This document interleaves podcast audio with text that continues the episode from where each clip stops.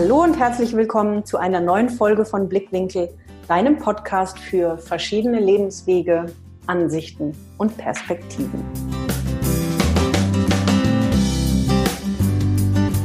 Heute habe ich einen wundervollen Gast im Interview. Wir sind uns wahrscheinlich völlig äh, unbewusst und mehr oder weniger unfreiwillig vor zwei Jahren auf der DNX, die digitale Nomadenkonferenz, über den Weg gelaufen und im Anschluss daran habe ich einen wunderschönen, sehr emotional berührenden kleinen Videoclip darüber von ihm gesehen.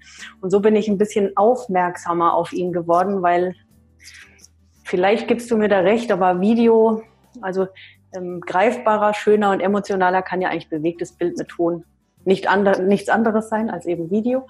Und so hat er mich mit seinen Clips berührt und so bin ich ihm auch weiter auf äh, Facebook und Social Media gefolgt und habe gesehen, was so Stück für Stück bei ihm passiert ist in den letzten zwei Jahren. Und jetzt ist es soweit. Wir haben schon vor, ich glaube, einigen Monaten mal geschrieben, dass wir mal ein Interview dazu machen wollen, wie denn sein Lebensweg war und was er so für Einstellungen hat und für Erfahrungen gemacht hat auf seinem Lebensweg. Denn auch bei ihm, wie du es schon von den meisten meiner Gästen kennst, war das nicht alles ganz geradlinig und ich glaube, er hat da auch einen Haufen zu, zu erzählen. Sein Name ist Clemens Bittner und ich freue mich sehr, ihn heute hier begrüßen zu dürfen. Hallo Clemens. Hi Tina, vielen Dank für das Sehr, sehr gerne. Clemens, wo bist du heute? Äh, ich bin heute zu Hause, Homeoffice, ganz entspannt, habe ein Käffchen neben mir und äh, es geht mir sehr gut. Draußen ist ein bisschen grau, aber du, gute Laune. und das ist das überhaupt Wichtigste, weil du das gerade sagst, fällt mir direkt was ein. Ich bin vor zwei Jahren war ich ein paar Monate in Spanien, in Tarifa und dann noch auf der Nomad Cruise in die Domrep und so. Und weil ich auch dachte, ich muss doch jetzt das mal machen mit dem monatelangen Reisen und kam mhm. zurück. Da war auch privat bei mir ein Haufen los und bin dann zurückgekommen und das war der erste Winter, der mir nicht auf den Keks ging, weil sich einfach so viel in meinem Leben und somit in mir verändert hatte, dass ich das erste Mal ganz, ganz deutlich gespürt habe, dass es genau das ist, was du gerade gesagt hast. Also die Laune mhm. und die Stimmung und die Ausrichtung in uns selbst ist einfach das Allerwichtigste. Jeder, der, der noch regelmäßig übers Wetter schimpft, den würde ich hiermit anregen, mal zu gucken, was sonst noch nicht so passt in seinem Leben, weil das war für mich echt tatsächlich ein sehr äh, markanter Punkt vor zwei Jahren. Und das erinnert mich gerade dran, weil das auch aber Ja, man sollte es nicht zu sehr von den äußeren äh, Faktoren abhängig machen, denke ich, ja. Voll. Ähm, was ist bei dir zu Hause? Wo lebst du? Äh, ich lebe in München. Ja. Also es ist meine zweite Heimat sozusagen. Also meine eigentliche Heimat ist Karlsruhe. Vielleicht hörst du es auch ein bisschen raus. Ja, kann er, Karlsruhe, sagt man bei uns in der Heimat. Ja, ist ja nicht so weit von mir entfernt, klar. Also, okay. Äh, genau, also ich habe ich hab auch, äh, glaube 24 Jahre meines Lebens richtig krassen Dialekt geschwätzt. Ja? Und äh, dann kam ich nach München und musste erstmal ein bisschen das äh, Hochdeutsch lernen ich glaube, jetzt kriege ich es ganz ordentlich hin, aber eine Note wirst du sicherlich noch hören. Ne? Ja, aber ich wollte gerade sagen, also ich hätte es jetzt nicht gehört, aber ich finde, ich mag das ja. Ich finde ja auch das, das hat mir schon vor, boah, 18 Jahren oder so, ein Kollege mal gesagt, dass er der Meinung ist, dass äh, Dialekte viel mehr kultiviert werden müssten mhm. und nicht wegrationalisiert, weil die so eben Persönlichkeiten ausmachen. Da habe ich damals lange drüber nachgedacht, weil ich bestimmt noch ein bisschen kritischer zu manchen Dialekten stand. Aber das hat wohl immer weiter in mir gearbeitet und inzwischen würde ich das, also schon lange, unterschreiben. Ich mag das unheimlich. Ich finde, es macht sympathisch und es macht authentisch und natürlich so ein bisschen so ein Akzent oder Dialekt, egal woher er kommt. Ja, absolut. Ähm, also, aber trotzdem ist es natürlich, man hat immer so eine, ja, eine gewisse Note, beziehungsweise ich sag mal, das Badisch hat jetzt nicht das größte Standing in Deutschland. Also, ja, ich kann da aber noch einen draufsetzen. Faktor angeht, sag ich mal. Ja. ähm, und äh, also kleine Anekdote dazu, als ich von, von Karlsruhe nach München kam, erstes Praktikum, erster Tag. Ja. Und dann hieß es, äh, also Schnittpraktikum oder, oder Redaktionspraktikum bei einer Produktionsfirma mhm. äh, fürs Fernsehen. Und dann haben die gesagt, Clemens, äh, komm mal mit hier in den Schnittplatz, wir wollen dir das hier mal zeigen so ein bisschen. Und dann habe ich wohl den legendären Satz gesagt, so, ja, wart, ich muss gerade noch mal Jäckle aufhängen. Und dann haben die sich halt weggeschmissen. Ne? Und äh, das, das musste ich dann echt erstmal lernen. Aber, also das ist ja noch, wobei natürlich für einen Mann ist das vielleicht die Frage, das, was du gerade sagst, mit dem Verniedlichen mag vielleicht für den einen oder anderen auch nicht zusammenpassen, aber so ist es zum Beispiel bei mir genau andersrum mit dem Pfälzisch. Also ich bin nicht mit Pfälzisch aufgewachsen, weil meine Eltern das nicht sprechen, aber ich bin halt grundsätzlich hier in der Region aufgewachsen und wenn ich jetzt muss, dann kann ich das auch sprechen, wobei ich so, wie ich jetzt rede, normal rede. Aber ähm, wenn ich dann früher in meiner Eventzeit viel unterwegs war und die Leute auch gesagt haben, dann sag doch mal, wie klingt denn das da bei euch? Und dann sage ich, das willst du nicht hören. das willst du einfach nicht hören. Und wenn du es dann auspackst, dann sind sie auch relativ schnell davon überzeugt. Also Pfälzisch hat nun jetzt auch nicht so den allerbesten Stand. Und dennoch machen alle Dialekte es ja irgendwie ein bisschen netter, echter. Absolut, macht es auch individuell, gibt die persönliche Note, definitiv. Ja. ja. So, du hast eben schon ganz kurz was von Praktikum und Schnitz, äh, Schnitzplatz, ja, Schnittplatz und Umzug und so erzählt. Wie ging das denn bei dir? Jetzt habe ich ja auch schon erwähnt, was du heute machst. Also wir kommen da in Ruhe nochmal ähm, wahrscheinlich gegen Mitte da drauf, wie genau das alles aussieht bei dir. Aber wie hat denn die Geschichte nach der Schule direkt bei dir angefangen? Ähm, was hast du beschlossen zu machen? Was wolltest du werden? Und wie ging die Reise da bei dir so los? Also erstmal muss ich sagen, ich war nach dem Abitur komplett orientierungslos. Mhm. also klar, ich habe so ein bisschen diese Filmerei schon als Hobby gehabt, aber ich, es war für, für mich völlig weit weg, das auch als Beruf zu ähm, auszuüben, weil ich auch dachte, das will eh jeder machen. Ja. Und äh, dann habe ich erstmal Zivildienst gemacht, aber danach weißt du bestimmt, was zu tun ist und wusste natürlich auch nach dem Zivildienst nicht wirklich, was ich mit mir anfangen soll. Und es war schon eine, eine sehr, sehr schwierige Phase, auch, ja, kann man fast schon von Krise sprechen. Mhm. Ähm, und ich habe dann halt einfach mal ein VWL-Studium angefangen, weil ich halt auch auf dem Wirtschaftsgymnasium war und habe gedacht, komm, dann machst du halt irgendwas mit Wirtschaft. Und da gab es auch kein äh, NC, also ich glaube, das äh, habe ich auch mit meinem Notenschnitt von knapp 2,6 oder so bekommen. Ähm, und da habe ich angefangen und habe aber gemerkt, das ist nichts für mich. Ne? Dann habe ich eine Ausbildung angefangen zum Industriekaufmann. Mhm und äh, dabei zumindest mal so dieses Berufsleben kennengelernt, was eigentlich sehr, sehr gut war für mich. Ich habe die verschiedenen Abteilungen kennengelernt, ne, was alles zu einem Unternehmen gehört, äh, das, äh, Kollegen kennengelernt, wie die arbeiten und natürlich auch gemerkt, was ich alles nicht kann. Ne? Also so einfache Dinge, wo ich heute denke, ja easy, Kontakt nach außen, Kundenkontakt oder zu Bewerbern oder so, war damals extrem schwierig für mich. Ne? Ähm, und das musste ich erstmal alles lernen. Mhm. Eins der wichtigsten Learnings, glaube ich, dabei war auch vor Leuten zu sprechen. Weil ich hatte bis dato riesen Angst vor Menschen zu sprechen, sei es nur ein Vortrag in der Schule. Ich hatte Blackouts, also es war, war Hölle für mich. Ne? Ich habe mir vorher das immer ausgemalt und gedacht, boah, fuck, ich bin am liebsten krank an dem Tag, wenn ich den Vortrag halte. ähm, und da musste ich es einfach. Ne? Ich musste eine Regelmäßigkeit reinbringen und musste in der Berufsschule präsentieren und, und, und. Und äh, ja. das hat mir extrem viel gebracht. Das ist, glaube ich, mein wichtigstes cool. Learning aus der Ausbildung. Aber genauso wusste ich auch, ah, das kann es nicht für immer gewesen sein. Ne? Also so Bürojob, puh, das ist schon zäh. Und das ist halt für mich auch irgendwie einfältig und irgendwie habe ich dann doch halt gespürt, da steckt irgendwie Kreativität äh, drin, die muss raus. Ne? Als Kind ja. war ich immer wahnsinnig äh, kreativ und meine Eltern haben so wahnsinnig gefördert und ich wusste schon in so einem Bürojob als Industriekaufmann, da wirst du ziemlich schnell versauern wahrscheinlich. Ja. Und während dieser Ausbildung kam dann so ein Projekt auf den Tisch, sage ich mal. Und zwar, ich, ich war im Fußballverein, in, beim TSV Weschbach. Das ist ein, ein kleines Dorf, also mein Heimatdorf in der Nähe von Karlsruhe eben. Weschbach mit W? Wöschbach. Ach, Wöschbach. 3000 Einwohner. Und äh, ja, wir, ich war im Fußballverein, wir hatten gerade die schlechte Saison unseres Lebens. Ich glaube, wir haben äh, jedes Spiel verloren, ein Spiel sogar 17-0. wow, das muss man erstmal schaffen. Ja, war, war amtlich. Ne?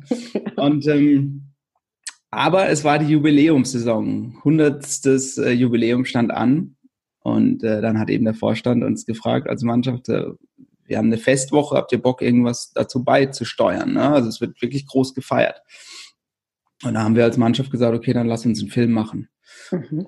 Ich habe cool. das dann federführend zusammen mit dem Mannschaftskapitän äh, übernommen, also Regie, Moderation und Schnitt auch. Und ähm, habe dabei eine Leidenschaft entdeckt, die ich so auf diese Art nicht kannte von mir, vor allem was im Beruf sowieso nicht, ne? aber die kannte ich vielleicht von mir aus dem Sport.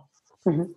vom Fußball. Aber also es war halt ein, ein Projekt, das über ein halbes Jahr ging und ich habe da so Feuer in Flamme äh, gefangen und, und das Projekt ist gewachsen und gewachsen. Wir haben dann sogar noch Prominente dazu bekommen, äh, was vorher keiner gedacht hat. Und ähm, das hat mich erfüllt. Und dann gab es diese große Premiere. Große Premiere der Festwoche in Wöschbach. 400 Menschen mhm. in der Festhalle. Ja. Und äh, ich war natürlich wahnsinnig gespannt, wie das Ding ankommt, weil wir haben jetzt ein halbes Jahr für dieses Projekt gelebt. Ne? Und mhm. dann kam der Moment, als es gezeigt wurde. Und äh, nach dem Film stand ich dann oben auch mit dem Mannschaftskapitän und die Leute sind aufgestanden, ausgeflippt, Standing Ovations und ja, mir sind einfach nur die Tränen runtergekullert. Ne? Vor Rührung, also dass man ja so einen Aufwand so gewürdigt bekommt ne? und, und so eine Wertschätzung bekommt für etwas, was wir wahnsinnig gerne gemacht haben, aber wo wir halt auch ganz viel Leidenschaft reingesteckt haben. Ne? Mhm. Und das war, ich glaube, ja, das war mein Schlüsselmoment. Ganz. Und ähm, eigentlich immer noch, wenn ich, wenn ich daran zurückdränge, bekomme ich Gänsehaut und es war einer der schönsten Momente in meinem Leben wahrscheinlich. Hm. Und viele haben natürlich dann gesagt, so, jetzt musst du in die Richtung weiter. Ne? Aber ich wusste nicht, kann ich das? Also klar, Leidenschaft ist da. Aus der Sicht von heute ist das schon die halbe Miete, aber das wusste ich damals noch nicht. Ne? Und ich wusste mhm. auch nicht, kann ich das auch auf professioneller Ebene, ne? auf, dem, auf dem Dorf gefeiert, aber wie wird's denn, keine Ahnung, auf, auf einer professionellen Bühne? Ne? Das wusste ich dato noch nicht. Ne? Mhm.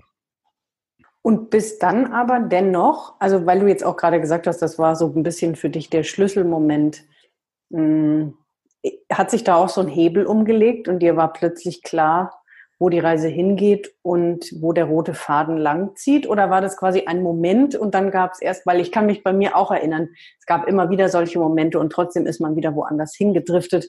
Wie ist es dann bei dir äh, weitergegangen? Naja, erstmal wollte ich vernünftig die Ausbildung noch fertig machen. Ne? Mhm. Also zum Industriekaufmann, das war, ging ja, glaube ich, noch vier, fünf, vier, fünf Monate. Das habe ich auch vernünftig äh, durchgezogen. Ganz ordentlich. Und trotzdem, das hat mir wahnsinnig viel Selbstvertrauen gegeben. Ne? Und äh, ich wusste, ich muss was daraus machen. Also ich war zu dem Zeitpunkt 24 und das ist dann schon nochmal auf jeden Fall eine, eine, gute Möglichkeit, gerade in dem Alter wirklich äh, eine Weiche neu zu stellen. Ich meine, man kann sie immer neu stellen, aber wirklich da, das war der perfekte Zeitpunkt. Abschluss der Ausbildung, Neuanfang. Mhm. Mit diesem Schub im Rücken. Ne? Das ist einfach, das hat Drive gegeben. Mhm. Und äh, dann habe ich mit dieser Euphorie mich einfach beworben. Ne? In, mhm. Vor allem in München für Praktika. München hatte ich eh schon irgendwie immer einen Bezug. Mein Onkel lebt auch hier. Mhm. Und ähm, letzten Endes habe ich dann dort auch ein Praktikum bekommen für ein halbes Jahr. Und im Anschluss nochmal ein Praktikum durch den äh, DSF-Moderator, den ich für meinen Fußballfilm auch äh, gewonnen habe. Also ich habe einfach mal so einen, so einen Moderator angeschrieben, der uns den, den Film kommentiert. und äh, der Jörg Dahlmann und äh, der hat es tatsächlich gemacht und mir dadurch auch diese Tür zum DSF dann später geöffnet. Cool. Also zwei Praktika in, in München waren dann gesetzt. Das war schon mal gut. Und ja, dieses erste Praktikum in, in München, das war so eine Produktionsfirma, die für Galileo produziert. Mhm. Und naja, da habe ich dann schon gemerkt, krass, äh, das läuft hier schon anders. Ne? Du wirst hier gefeiert auf dem Dorf, bist der Local Hero und da merkst du aber, in München haben sie nicht auf dich gewartet. Ne? Da bist du erstmal ein ganz kleines Licht. Mhm. Du siehst natürlich Menschen, die das alles schon können. Ne? Die, die sind da Profis in dem Gebiet und äh, du weißt nicht, kannst du das überhaupt? Was gibt's denn überhaupt für Berufe in dem Bereich? Ne? Mhm. Ähm, es gab den Redakteur, ja, der, der muss dann eben diesen, diesen Beitrag für Galileo dann recherchieren, organisieren, texten und so weiter. Mhm. Dann gibt's den Kameramann, den Cutter und so weiter. Und irgendwie von allem fand ich so, ich fand von allen Bereichen irgendwie was interessant, aber gleichzeitig wusste ich auch, hm, das liegt mir nicht und das. Also ich bin nicht der Techniker, also ich bin vielleicht nicht Kameramann, ne? Und ich bin auch kein Cutter, weil ich will nicht die ganze Zeit drin sitzen. Mhm. Und ähm, das war erstmal so ein Findungsprozess, ne? Und auch äh, schwierig für einen selber zu erkennen, ähm, reicht's denn für mich in der großen Medienwelt, ne? Und äh, Erfahrung hat einfach gefehlt. Am letzten Tag des Praktikums gab es dann ein Abschlussgespräch. und dann sagte der Chef zu mir, Clemens, ich sehe dich so als ewigen Praktikanten. Und das war, das war ein harter Schlag ins Gesicht, ne? Weil du hast ja eh schon nicht diese Erfahrung und dann sagt dir jemand, du bist ein ewiger Praktikant, das ist ein richtiger Dämpfer. Ne? Mhm. Kopf ist zu einfach. Ne? Und das musste ich erstmal verarbeiten und gleichzeitig hat sich da in mir so eine innere Stimme gemeldet, die hat gesagt, so jetzt dem zeigst es. Du Ach wirst ja. es. Mhm. Also da hat sich dann die innere Kraft entwickelt. Und das war, glaube ich, eine ganz, ganz wichtige Lektion für meinen weiteren Lebensweg. Gleich im ersten Praktikum. Und was ja heute für mich völlig klar ist, wenn du neue Wege gehst, mhm. dann wirst du auf Widerstand treffen. Mhm. Wäre auch komisch, wenn nicht. Ne? Mhm. Es ist für mich ein Zeichen von Wachstum. Aber klar, damals hast du ja nicht diesen Weitblick oder du hast, es gab ja da keine Persönlichkeitsentwicklung oder was weiß ich für mich, ich hatte das nicht auf dem Zettel, wahrscheinlich gab es es schon, aber es gab nicht diese Podcasts, diese Tutorials und der Begriff Mindset äh, war für mich auch nicht geläufig damals, nee, ähm, nicht, aber aus der Sicht von heute habe ich es, glaube ich, ganz gut gemacht. Äh, ich habe ein ganz gutes Mindset mhm. damals entwickelt, dass ich eben dranbleibe und nicht erst, nicht gleich nach dem ersten Windstoß umknicke und nach Hause zu Mama gehe. Ja. Also die Option gab es natürlich auch. Ne? Ist ja auch äh, Segen und Fluch zugleich zu wissen, okay, daheim hast ein sicheres Netz, äh, Nest. Du kannst jederzeit heimkommen, wenn was schief geht. Ähm, und gleichzeitig habe ich mir, mir, aber gesagt, so, es gibt keine Option. Ich mache das, ich ziehe es hier durch. Ne? Ja, ja, ja. Es hat sich für mich auch schon, als du, hm, also diese, diese Zweifel, die dann vielleicht jeder kennt mit dem, ich würde gerne was anderes machen. Ich spüre auch gerne, was ich machen will, denn irgendwie hat dich da ja was hingezogen, wie du sagst, Schlüsselmoment und dann hast du das gemacht und eigentlich war dir auch die ganze Zeit klar, boah, das ist es voll, aber kann ich das überhaupt, weil hier hat keiner auf mich gewartet und die sind alle besser. Dass sofort wieder das Negative oder das, was uns nicht die Bestätigung gibt, in die alte Zone zurückholen will und uns mit irgendwelchen Zweifeln und Ängsten belegt, aber dem entgegen deiner Intuition steht, die dir doch immer wieder den Push gegeben hat, dass es trotzdem da lang geht. Und ich finde, diese Kombination ist immer wieder auch spannend zu sehen, wen lässt man gewinnen? Lässt man eben diese Zweifel und Ängste oder Sorgen gewinnen oder hört man auf die Intuition trotz dessen, dass es Widerstände gibt? Genau das, was du gesagt hast. Und das ist ja ähm, super schön, dass du eben dennoch ihr gefolgt bist. Ne? Ja, ich glaube, also ich habe mir auch in der Zeit, das mache ich seit jeher eigentlich, mir auch die Zeiten genommen, um in mich eben hineinzuhören. Ne? Du hörst natürlich viele Stimmen von außen und Ratschläge, mach das, mach das, mach das. Aber ich habe immer auch mich dann wieder mal zurückgezogen und mich wirklich hinterfragt, was willst du denn wirklich? Ja, super und wichtig. Der große Vorteil war dabei eben auch zu erkennen, was ist wirklich meine Leidenschaft. Ne? Ich habe mhm. die Dinge alle ausprobiert. Wie ich vorhin gesagt habe, es gibt ja mehrere Bereiche in der Filmerei. Ja. Ich habe sie alle ausprobiert. Kamera, Schnitt, Redaktion, Storytelling, wie auch immer, auch Moderation. Mhm. Und wahrscheinlich bin ich deswegen heute auch ein Mix von allem. Ich mache alles eben. Ich bin nicht der Spezialist in einem Bereich, sondern ich habe halt Bock auf alle Bereiche. Und das ist dann wiederum meine Spezialität, einfach die, diese Vielseitigkeit. Ne? Und ich konnte alles ausprobieren. Ich habe jedem Bereich eine Chance gegeben und witzigerweise hat mir jeder Bereich irgendwie gefallen. Ne? Und ich habe eben dadurch Leidenschaft entwickelt. Und wäre die Leidenschaft nicht da gewesen, sondern ich hätte nur gesagt, ich mache es wegen der Kohle, ja. dann wäre es wahrscheinlich der falsche Ansatz gewesen. Ich bin auch nie dahin gegangen, wo ich jetzt kurzfristig am meisten Kohle bekomme. Ich hätte ja. nach der Ausbildung bleiben können. Ne? Zum Industriekaufmann hätte erstmal mehr Geld verdient. Nee, ich bin den Weg nach München gegangen, Praktikum, erstmal wieder ein Apfel und ein Ei verdient. Ähm, dann habe ich studiert, nachdem ich eigentlich diese Praktika hätte in, in, äh, in Beruf umsetzen können, habe ich auch erstmal wieder studiert. Äh, Fernsehjournalismus dann, weil ich wusste, ich brauche ein Fundament einfach, ne? Ich muss das von der Pike auflernen mhm. und und und. Also ich bin immer erst den Schritt gegangen mit mehr Perspektive und nicht mit ja, ich möchte jetzt erstmal möglichst schnell viel Geld verdienen. Ja, ja, super. Es gibt ja auch, also es gibt ja den und den Weg und es gibt auch nicht ein so geht's und so geht's nicht und so ist richtig ja. und so ist falsch, weil jeder so seinen Weg geht. Aber was ich eben schön fand, weil ich das auch in meiner Arbeit immer wieder sehe, ich habe so oft, das heißt, Tina, ich habe ganz viele Interessen und ich würde gerne so vieles machen und ich will mich nicht auf eins festlegen und ich habe Angst, dass mir was genommen wird und dann wird mir schnell langweilig und so. Und du hast dazu was Schönes gesagt, dieses, und ich habe das jetzt gerade schon zweimal auch im privaten Kreis erlebt. Da wird einem jahrelang immer erzählt, man muss sich festlegen und es muss eine Sache sein und ne, wie, wie soll denn das nach außen jemand begreifen und du musst dich festlegen. Und was du gemacht hast, im Endeffekt hast auch gesagt, du, du findest das alles gut und du bist nicht auf mhm. eine Sache spezialisiert, sondern für dich macht es dieses große Bunte und das gibt für dich dein Gesamtbild, was dich ausmacht. Und ich finde, das ist super schön mitzugeben, für jeden, der da immer Angst hat, dass er sich auf irgendwas festlegen muss oder merkt, er kann sich gar nicht festlegen, weil er so viel verschiedene Sachen gut findet, dass man dennoch einen gemeinsamen Nenner finden kann. Da gibt es auch total schöne Übungen, die klar machen, was muss in meinem Leben bleiben und was kann ich selten haben und was muss vielleicht gar nicht rein. Aber für dich ist es ja eine super Bestätigung auch gewesen. Ja, definitiv. Auf jeden Fall. So, und dann hast du dieses Studium noch gemacht, was du gerade erwähnt hast. Und wie alt warst du da? Hm, ich glaube 26. Also es war dann, ich habe eineinhalb Jahre hier Praktika gemacht in München ja. und dann und dann das Studium, ja. Ich glaube 26 war ich dann, ja. Ja. Und dann, wie ging es dann weiter? Ja, dieses, dieses Studium ging ungefähr, das ging nicht lange, zehn, zehn Monate, ein Jahr ah, oder mhm. so. Ähm, mhm. Aber es war unglaublich praxisorientiert. Mhm.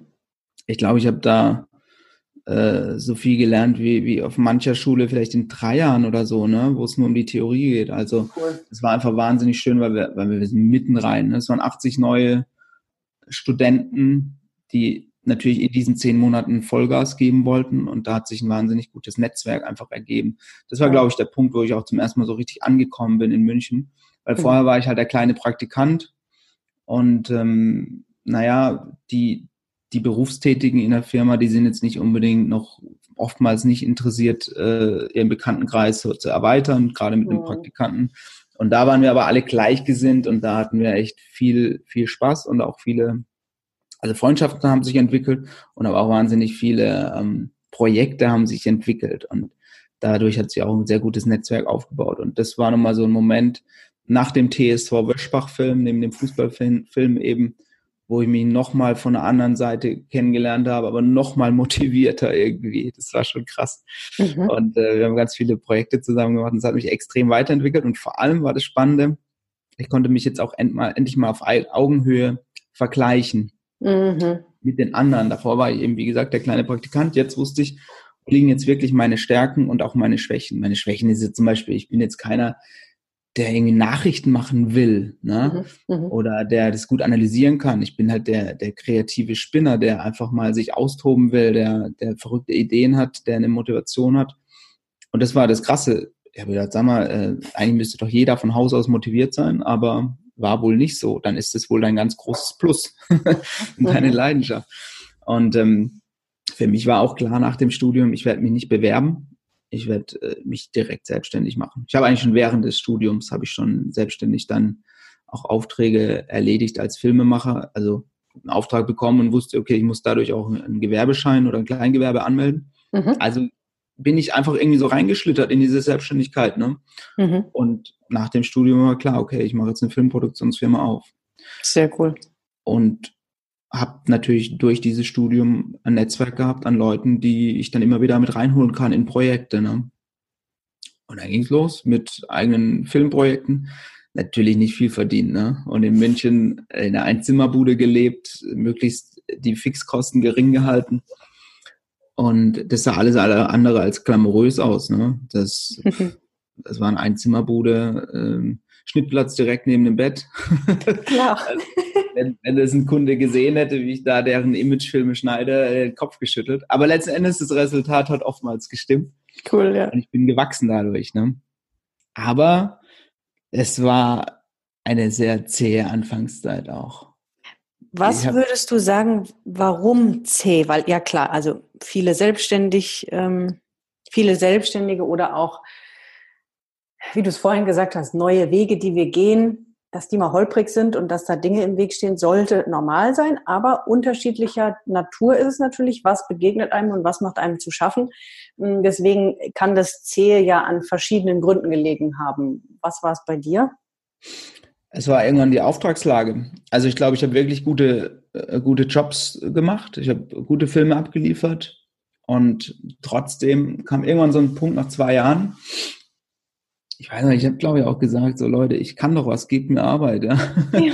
Und dann kam aber irgendwie so ein Punkt, ich hatte glaube ich auch viele Jobanfragen und dann sind ganz viele auf einmal weggebrochen. Also mhm. eigentlich schon sichere Jobs sind dann irgendwie wieder gecancelt worden. Das war irgendwie so, so ich wirklich so einen negativen Run gehabt, keine Ahnung, fünf, sechs Jobs auf einmal so abgesagt worden. Ne? Und mhm. dann kommt es natürlich auch einfach in, in finanzielle Nöte mhm. und aber auch in ja, du hast ein Problem dann mit dem Ego, ne? Und, ja. und fragst dich dann natürlich wieder, so, wie geht's jetzt weiter? Ist es das wirklich? Kann ich damit langfristig meine Kohle verdienen? Und gleichzeitig fragen natürlich auch die Eltern zu Hause, du sag mal, wie sieht's denn jetzt aus? Äh, willst du dich nicht doch lieber anstellen lassen, ne? Mhm. auf sichere Pferd setzen? Ist einfach so, klar. Ja. Und dann gab's äh, eine Situation, da habe ich vor kurzem einen Ausschnitt gefunden. Also ich habe immer so Videotagebuch gemacht.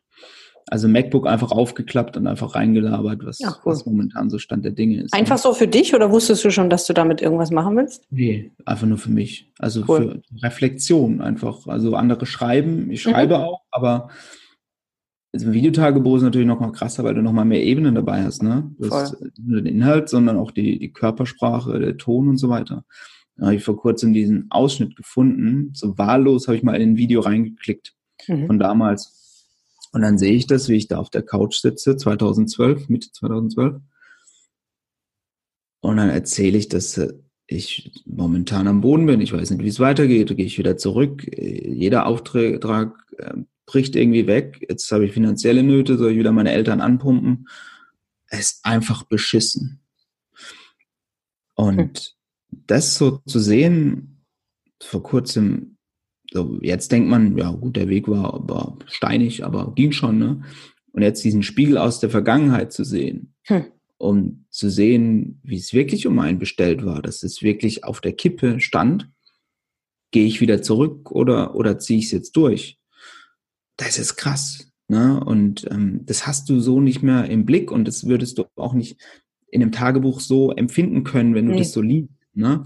Aber Voll. wenn du das nochmal siehst mit der Körpersprache, wie ich da wirklich einfach mega down bin, klar, am Ende sage ich auch noch, ähm, aber ich werde kämpfen, werde kämpfen hm. im Traum.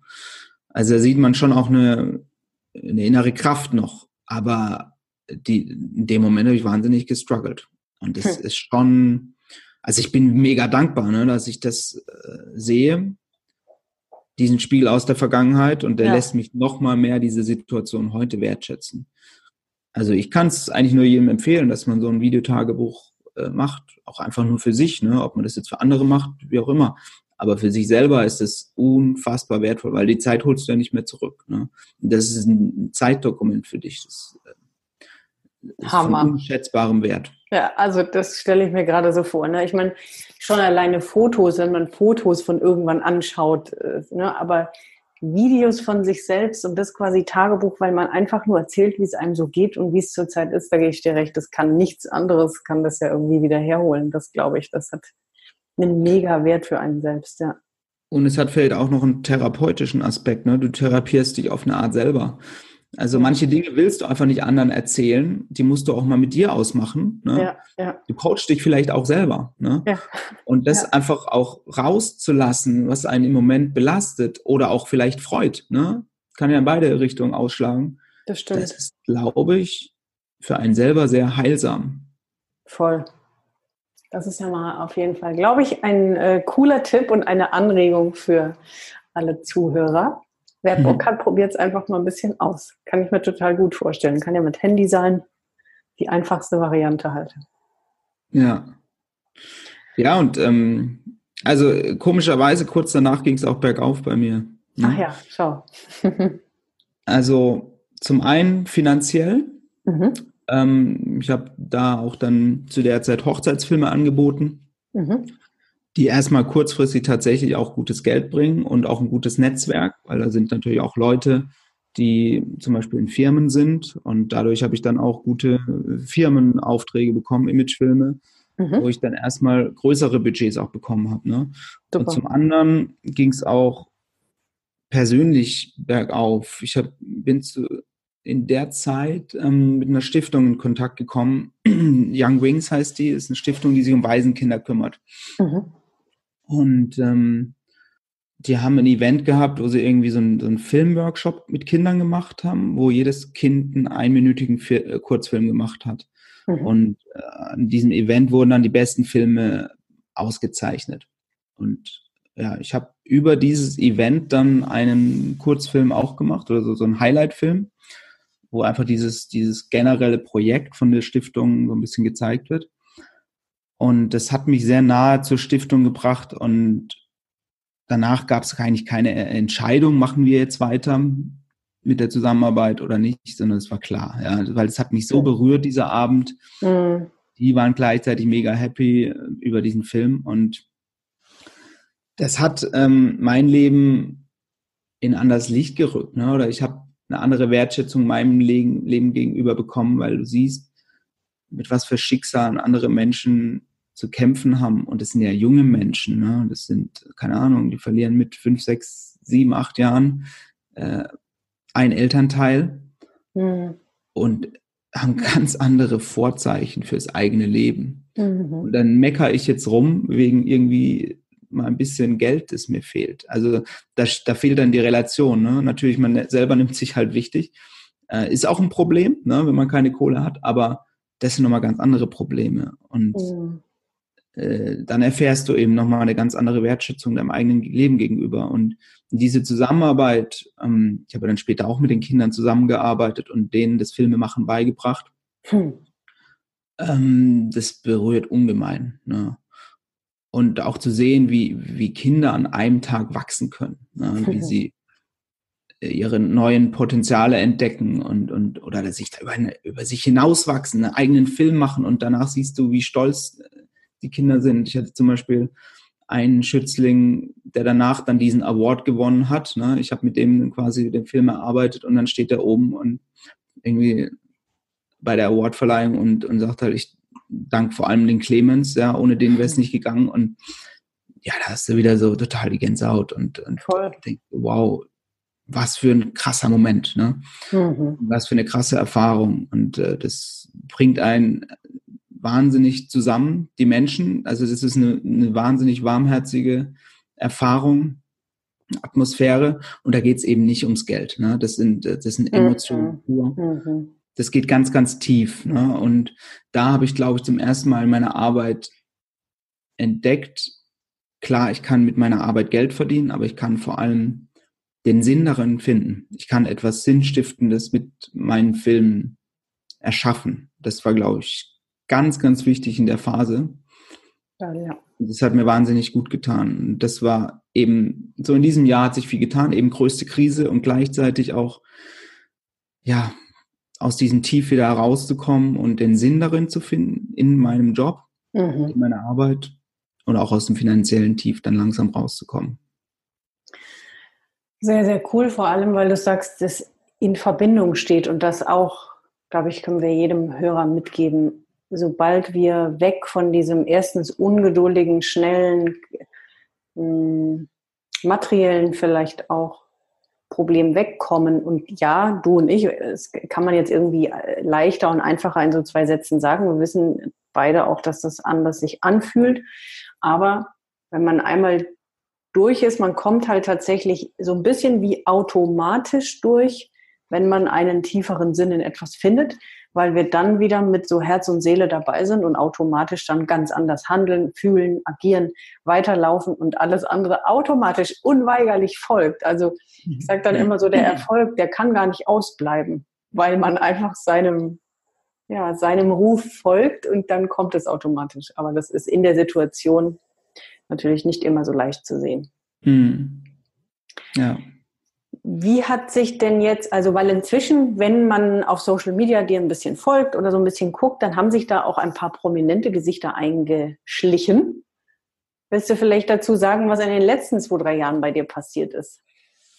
Ähm, ja, erstmal so, äh, äh Prominente sind generell ähm, früher hatte ich da so, wow, krass, äh, der Promi und so weiter und so. Heute denke ich mir einfach, ja, sind, sind einfach normale Menschen. Ne? Also ja, voll, voll, voll, voll. Ja. Kann ich aus meiner Eventzeit genauso Lieder singen, genau. Ja, ja genau. Und ähm, ja, in den letzten zwei Jahren hat sich einfach sehr, sehr viel getan. Also das hat sich jetzt äh, der Filmproduktion in den Jahren danach eben einfach gut entwickelt.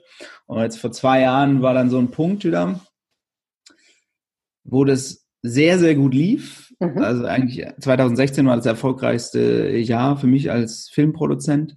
Mhm. Wir haben produziert für Mercedes, für Antenne Bayern und, und, und. Und ähm, trotzdem war es irgendwie so ein Punkt, wo ich gemerkt habe, also richtig happy bist du gerade nicht. Das hing auch mit dem Privaten zusammen, aber auch damit, dass irgendwie so ich abgearbeitet war. Also war viel, viel los. Was muss, muss aufpassen, dass es nicht irgendwie so in Fließbandarbeit übergeht und dass das Filmerherz irgendwie verrostet.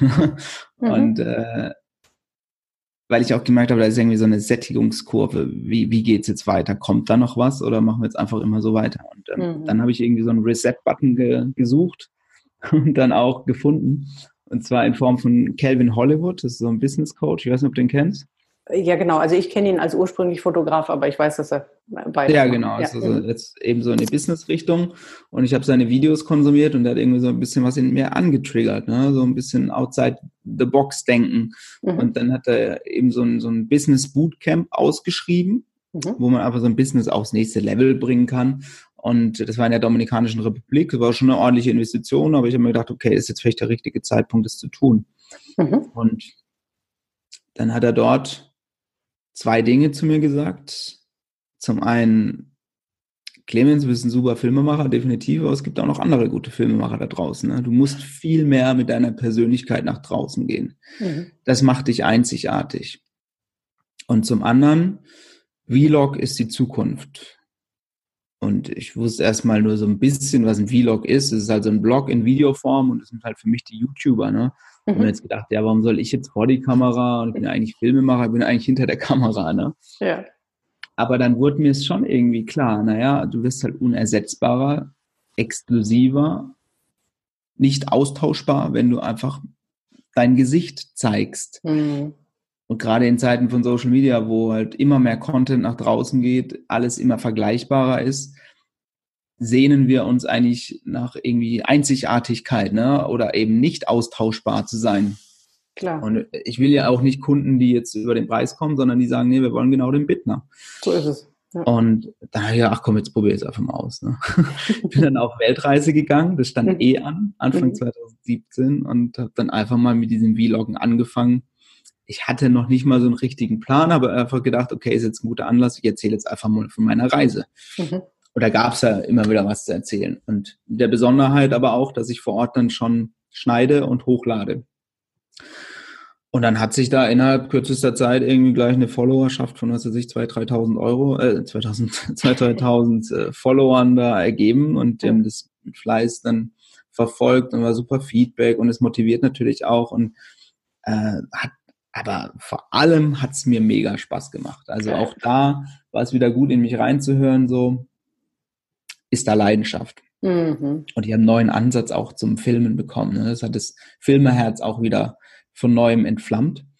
Ich hatte aber auch noch keine Ahnung, ob ich jetzt damit Geld verdienen kann oder sonst was. Ne? Mhm. Und dann bin ich aber zurück von der Weltreise und habe gedacht, okay, jetzt musst du eigentlich weitermachen mit dem Kanal. Ne? Und habe dann auch angefangen, über meine Arbeit zu berichten, habe anderen dann das Filmen beigebracht, über Tutorials und so weiter. Und es ist jetzt immer noch sehr, sehr gut am Laufen und ähm, bin jetzt dadurch auch ins Coaching rüber gewechselt. Also ich habe dadurch gespürt, okay, es ist nicht nur das Filme machen, mhm. sondern eben auch diese Erfahrung jetzt weiterzugeben. Und da ist natürlich Vloggen jetzt auch ein super Ventil. Ne? Sehr ich habe jetzt viel mehr Möglichkeiten. Dadurch, dass ich vor der Kamera bin, kann ich ganz anders Stories erzählen. Aber zum Beispiel auch über die Story, die ich ja jetzt vorhin erzählt habe, mit dem mit der größten Krise. Ähm, mit dem Videotagebuch habe ich auch einen Film, einen Vlog gemacht, ne? Mhm. Und es hat einfach nochmal eine andere Wirkung, als wenn ich jetzt nur ein Foto poste oder wenn ich einen Blogartikel darüber schreibe. Voll. Und Video generell ist halt ein Medium, mit dem man sich unbedingt auseinandersetzen muss. Das ist einfach die Zukunft. Ne? Ich meine, generell das Leben spielt sich in Bewegtbild ab. Ne? ja. auch, dass wir auf Social Media immer mehr Videos konsumieren und jetzt gerade auch mit der Technik, die jetzt immer mehr voranschreitet, jetzt nächstes Jahr gibt es dann irgendwie 5G. Äh, das heißt, die, die Handynetze sind dann doch deutlich schneller nochmal um ein Vielfaches. Und wo man heute vielleicht noch sagt, ah, gucke ich mir das Video jetzt an, weil dann lädt es wieder ewig, das wird in Zukunft nicht mehr so sein. Und das heißt, es werden noch viel, viel mehr Videos konsumiert. Also gerade für uns Selbstständige mhm. ist es ehrlich gesagt ähm, eine Sünde, wenn wir uns nicht darum kümmern, wenn wir uns nicht um Video kümmern. Und deswegen ist es wirklich ganz, ganz wichtig, dieses Thema anzugehen. Und ja, das ist für mich jetzt eben auch schön, diese Erfahrung als Vlogger eben weiterzugeben. So, wie dreht man denn einen, einen Vlog? Wie mhm. erzählt man denn die Geschichte am besten? Das kann natürlich viel gut gehen, kann aber auch viel schlecht gehen, ja? wenn man, wenn man ähm, sich schlecht verkauft im Video, ist es halt auch wie eine schlechte Visitenkarte. Ne? Da gibt es ja. ein paar Kniffe und Hebel. Ja? Mhm. Wenn man die beachtet, dann da kann man schon schnell, sehr schnell gute Fortschritte machen. Ja. Aber es ist ein sehr, sehr spannender Weg. Vor allem ist jetzt einfach Zukunft und äh, vielseitig. Also jetzt nicht mehr nur die reine Filmproduktion, sondern es ergeben sich dadurch so viele andere Dinge. Aber einfach nur, ja, das war auch wieder so ein Punkt, ne? Einfach mal losgehen auf dieser Weltreise. Ich mache jetzt einfach mal. Und ganz, ganz oft, sehr, sehr geil, wirklich, ganz oft ist es, mit etwas anzufangen, wo man noch nicht gleich denkt, das ist jetzt das, womit ich Geld verdienen werde mhm. oder das ist jetzt das, was ich ganz groß aufbaue oder keine Ahnung, sondern einfach nur, weil man Bock drauf hat. Einfach mal machen. Und dann oft entwickelt sich daraus irgendetwas, was man vorher noch gar nicht weiß. Ja, es ist halt auch ein, ein unfassbarer Lerneffekt. Ne? Ich meine, ich hätte auch sagen können, ich mache jetzt immer nach wie vor die Filme. Da, da verdiene ich jetzt erstmal wieder, wieder mhm. viel mehr Geld als wenn ich jetzt mit dem Vloggen anfange. Ne? Ja. Aber ich habe dadurch eben einen neuen Ansatz zur Filmerei bekommen. Die Gefahr war nicht mehr da, dass jetzt mein Filmerherz irgendwie komplett verrostet, sondern es ist im Gegenteil, es ist neu entflammt. Ich habe einen neuen Ansatz bekommen, ich habe neue Inspiration bekommen. Es ist auch ehrlich gesagt, Vloggen ist ähm, die beste Form für mich der Persönlichkeitsentwicklung. Also weil ich so eine geile Reflexion bekomme ich drehe es ja und danach sehe ich es am Schnittplatz und dann sehe ich genau, was mache ich gut und was mache ich nicht gut. Ne? Wenn ja, ich jetzt irgendeine Macke habe oder wie ist meine Körpersprache oder wie auch immer. Sonst, ja, vielleicht, wenn du ehrliche Menschen in deinem Umfeld hast, die geben dir mal das Feedback, du achte mal darauf oder darauf, aber in den wenigsten Fällen. Ne? Und so kannst du dich selber eben ganz anders coachen, ganz anders reflektieren. Das ist eine ganz gute Selbsteinschätzung kriegst noch das Feedback auch noch von außen durch die Filme, aber du, du beschäftigst dich halt extrem viel mit dir selbst. Also am Anfang äh, kann es sein, dass man sagt, boah, nee, ich kann meine Stimme nicht hören, ich kann mich nicht sehen, das sagen viele, ne? War mhm. bei mir auch so. Mhm. Aber du lernst dann auch dich äh, selbst zu akzeptieren, zu reflektieren und irgendwann auch zu lieben. Ja. Mhm, ja. Ähm, weil letzten Endes, weißt du, ich denke mir, wenn ich mich schon nicht sehen kann, warum sollen mich dann andere sehen? Ne? Ja, genau. Also deswegen glaube ich, sollte man sich einfach mit sich selber auseinandersetzen. Und das ist eine geile Reflexion. Wenn du dich selber am Schnittplatz siehst, dann siehst du genau, wie du wirkst. Total. Total, das glaube ich dir. Da fällt mir gerade ein, also ich meine allgemein zu der Selbstständigkeit. Um, gerade im Persönlichkeitsentwicklungsbereich und wenn man an sich arbeitet und wenn man in Veränderungsprozessen, das ist ja auch bei manchen das Thema Spiritualität eine äh, Sache und der eine sagt, ja, bin ich voll, der andere gar nicht und so.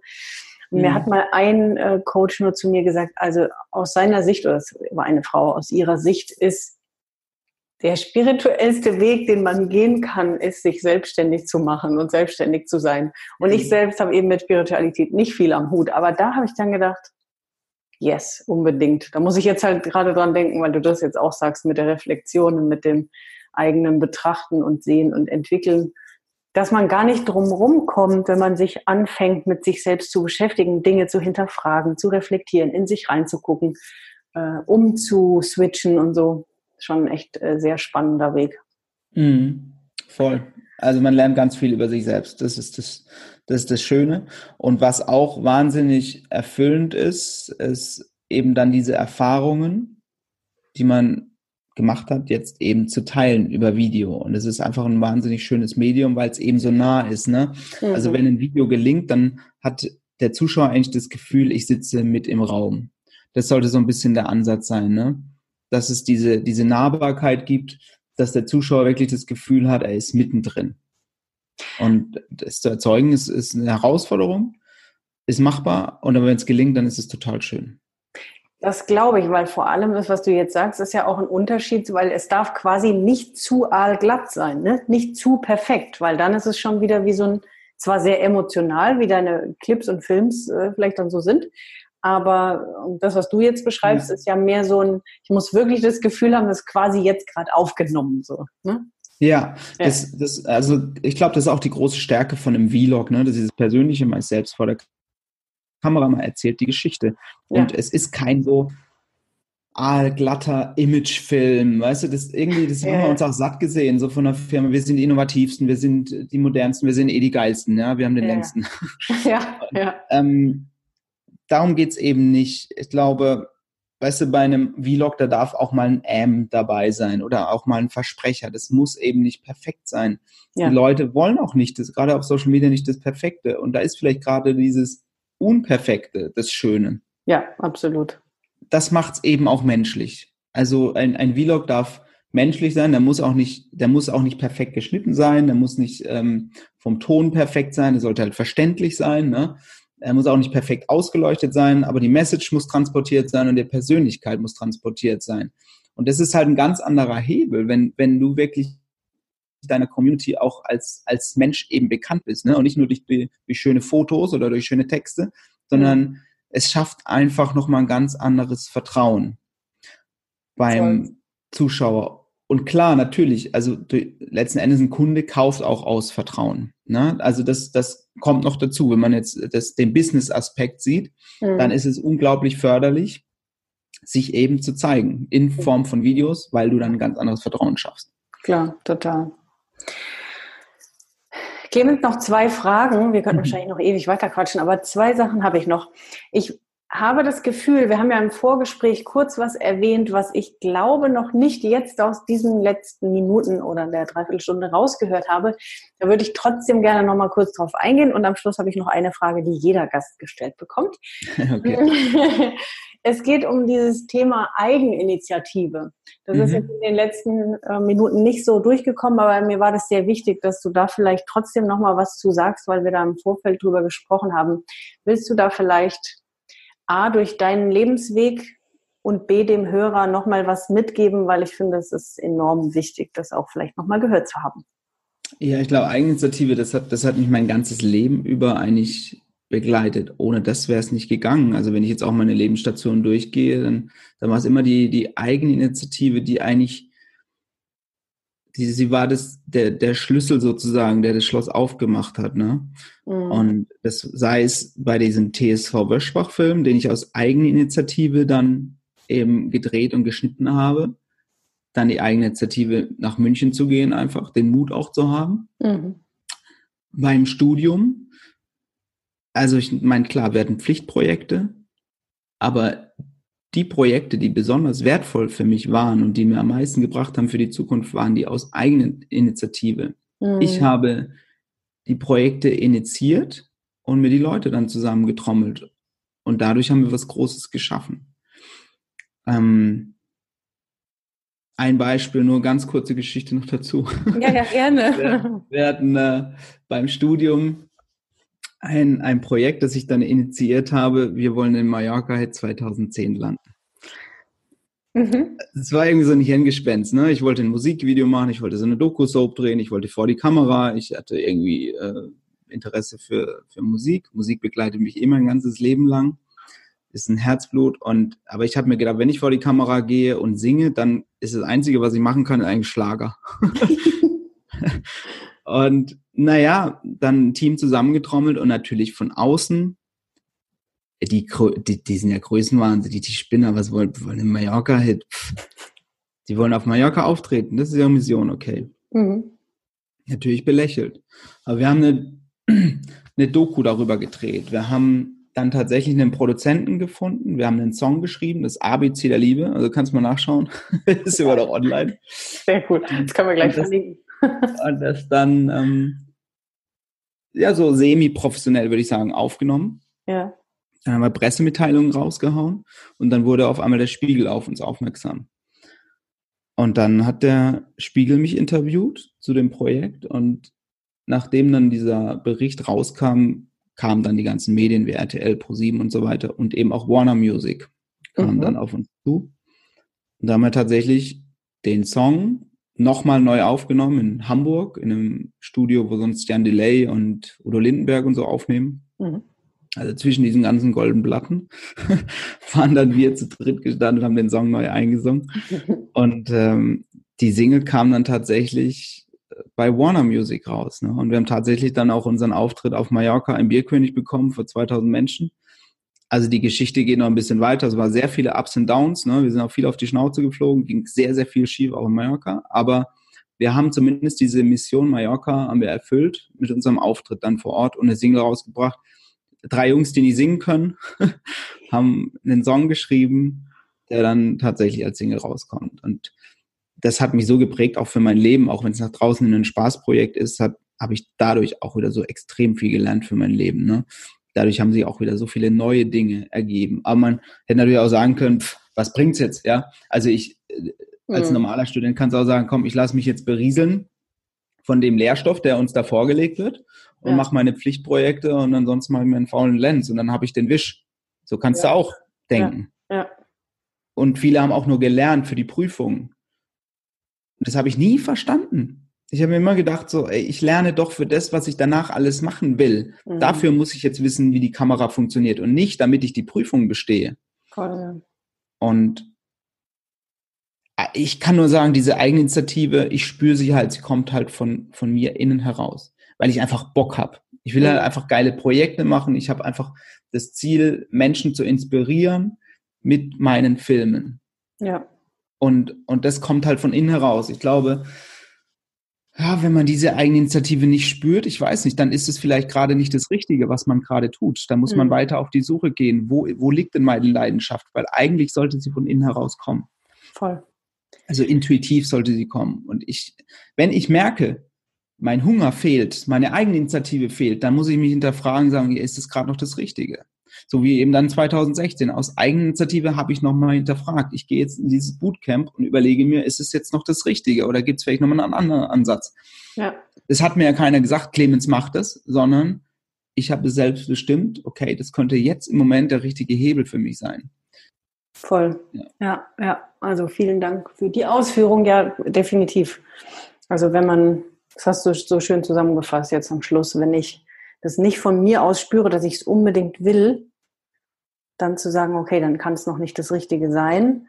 Oder ich spüre, dass es das ist und mir liegen Ängste oder Glaubenssätze im Weg. Ja. Aber auch das kann man äh, wunderbar bearbeiten. Nur tatsächlich nicht drauf zu warten. Und das ist eigentlich das Schlimmste. Nicht drauf zu warten, dass irgendwann wird schon irgendwann alles besser, ja. sondern dass ich einfach das selbst in die Hand nehme, weil entweder wird es nie passieren oder es dauert viel zu lange und da hätten schon viele andere Sachen passieren können dazwischen, ja. Ja. Eine letzte Frage. Wenn du jetzt ein Megafon bekommen würdest von mir, du hättest zwei Minuten Zeit, darf auch gerne kürzer sein, aber zwei Minuten, und du würdest die ganze Welt damit erreichen. Was würdest du denn sagen wollen? Ich glaube, und das ist das, was ich als Kind nie verstanden habe und nennt mich naiv, ich habe es bis heute nicht verstanden. Leute, warum ist nicht die Priorität eins, die Welt irgendwie zu schützen? Also ich meine, natürlich ist es wichtig, dass wir unsere persönlichen Ziele haben, die wirtschaftlichen Ziele, es muss alles laufen auf der Welt. Aber all das am Ende ist ja nichts wert, wenn wir hier zugrunde gehen. Ja? Mhm. Und warum reißen wir uns nicht irgendwie am Riemen, ähm, diese Natur zu schützen? Und ich hatte einen Gedanken vor kurzem. Meine Mutter hat immer gesagt, äh, wenn du irgendwo zu Gast bist, dann verlasse es so, wie du es vorgefunden hast. mhm. wenn du wieder gehst. Mhm. Ja, und dann habe ich es auf die Welt übertragen und dann habe ich mir gedacht, sag mal, wir sind hier einfach nur zu Gast. Die, die Erde ist nur geliehen. Warum verhalten wir uns dann nicht so, als wären wir Gast? Also es scheint so, als würden wir hier eine, eine Riesenparty machen, wie Rock'n'Roll, äh, verwüsten die Bude und danach hauen wir ab und denken so, ja komm, wir werden schon richten. So ist es eben nicht. Keiner richtet es danach. Oder ja, die Natur wird uns irgendwie dann schon los, ja, die Welt wird es dann schon richten, aber ohne uns. Wir sind dann weg. Und wir sollten auch nicht so egoistisch denken und sagen, ja gut, ich, mein Gott, ich lebe halt jetzt 80, 90 Jahre vielleicht, Maximum. Mhm. Sondern ich habe ja irgendwann auch vor, ein Kind in die Welt zu setzen oder zwei. Mhm. Und wie sollen die denn dann leben? Also das ist für mich ein Punkt, der mich momentan sehr beschäftigt und haben wir auch im Vorgespräch äh, schon besprochen. Ähm, mhm dass man da wirklich was, ja, man möchte was bewegen. Ich, ich, es reift auch in mir und ich, ich versuche auch immer wieder einen Film darüber, einen oder anderen Film darüber zu machen. Mhm. Aber ich glaube, es, es kommt irgendwann der, der Punkt auch, wo man sich dann vielleicht verbündet, ja, wo man gemeinsame Projekte startet und, und das heißt irgendwann, ne? Also es ist mhm. eh nicht mehr viel Zeit. Also man muss, man muss jetzt eigentlich was bewegen, ne? Genau. Ähm, und, und das ist ein, ein Punkt, der mich sehr, sehr beschäftigt momentan. Und ja, ich glaube, ich habe also ich habe gemerkt, dass ich wirklich was bewegen kann, auch mit meinen Filmen. Früher habe ich halt immer gedacht, naja gut, ähm, wir sind wahrscheinlich schon über die zwei Minuten draußen ne, mit dem Megafon. Alles gut. Alles gut. Die Message hat gereicht für die zwei Minuten. Ja, Jetzt ich habe gedacht, ähm, naja, um was zu bewegen, musste Politiker sein. Aber ich werde nie Politiker, das weiß ich auch. Aber ja. ich merke auch, mit, mit dem, was ich jetzt tue, kann ich wirklich was bewegen. Ja. Ah nee, jetzt, also das Herz ist die ganze Zeit schon auf, aber ich denke so, ich habe dann immer so ein, ach, da könnte ich so einen minutenlangen Atmer hinten dran setzen, wenn das so viele schöne Sachen sind, die du gesagt hast. voll, voll gut. Vielen, vielen, vielen Dank, Clemens. Da war eine Menge drin, die sich hoffentlich jeder Hörer mit rausnehmen kann. Du hast ganz viele weise, wahre, tolle Dinge gesagt und vielen Dank fürs Teilen deiner Geschichte und vor allem geil, zu dem Punkt gekommen zu sein, an dem du heute bist. Und auch das haben wir im Vorgespräch gesagt. Ich meine, im Endeffekt ist das vielleicht alles erst der Anfang von einer noch so viel weiteren, größeren, tollen Reise, die für nächsten Jahrzehnte ansteht. Mhm. Ja. Ich wünsche dir von Herzen alles, alles, alles Gute für die. Ja, vielen Dank. Hat sehr viel Spaß gemacht, Tina. ja, für, für diejenigen, die es weiter interessiert, können gerne auf dem YouTube-Kanal bei mir, auf, auf dem Clemens Bittner-Kanal oder bei Facebook schauen. Da gibt es dann, also gerade bei YouTube jedes, jede Woche, jeden Sonntag 17 Uhr gibt es ein neues Video. Ja, geil, sogar jede Woche. Also das machen wir sowieso. Wir verlinken alle Kanäle, die du hast, in den Show Notes. Aber das war vielleicht nochmal ein wichtiger Hinweis. Also jede ja. Woche sogar gibt es ein neues Video von dir. Cool. Ja, genau. Ja, Hat sehr viel Spaß gemacht, Tina. Das freut mich, Clemens. Sehr schön. Vielen Dank. Danke dir.